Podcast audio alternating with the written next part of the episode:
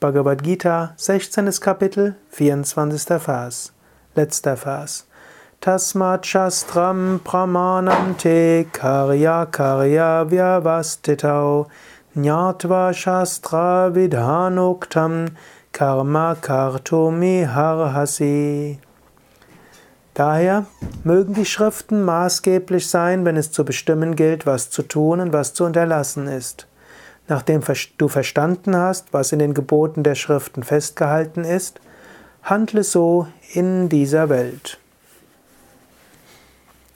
Schriften sind wichtig. Gesellschaftliche Moden ändern sich wieder und wieder. Mal wird gesagt, das solltest du machen, mal wird gesagt, jeder soll nach Reichtum streben, mal wird gesagt, jeder soll seine Talente entfalten, mal wird gesagt, dass man einfach seine Wünsche erfüllen soll, mal wird gesagt, dass Bedürfniserfüllung der Schlüssel zum Glück ist und so weiter. Diese gesellschaftlichen Modeströmungen ändern sich ständig.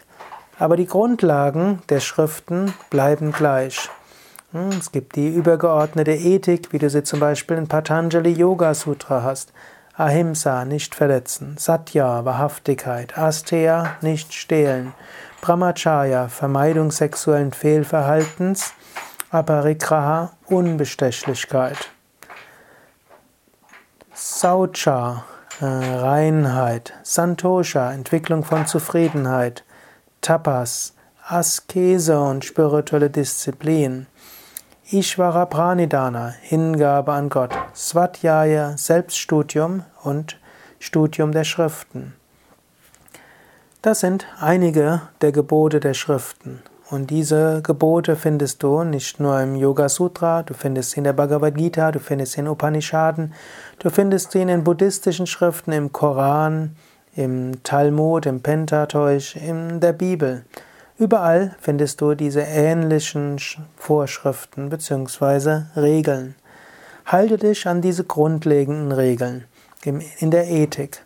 Und dann strebe danach, Gott zu erfahren.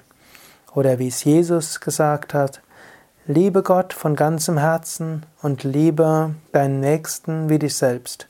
In diesen beiden Geboten liegen alle Gesetzmäßigkeiten der Schriften.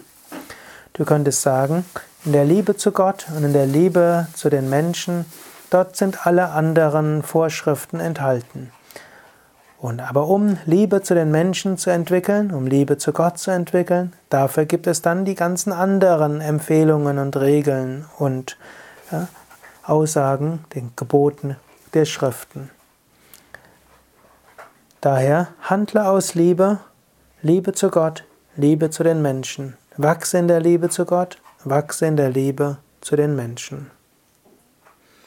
Hariom Tatsat iti Srimad Bhagavad Gita Supanishatsu Brahma Vidyayam Yoga Shastre Shri Krishna Arjuna Samvade Daivasura Sampat Vibhaga Yogo Shoda Shodhyayaha so endet in den Upanishaden der glorreichen Bhagavad Gita, der Wissenschaft vom Ewigen, der Schrift über Yoga, des Dialogs zwischen Sri Krishna und Arjuna, das 16. Kapitel mit dem Namen der Yoga der Unterscheidung zwischen dem Göttlichen und dem Asurischen.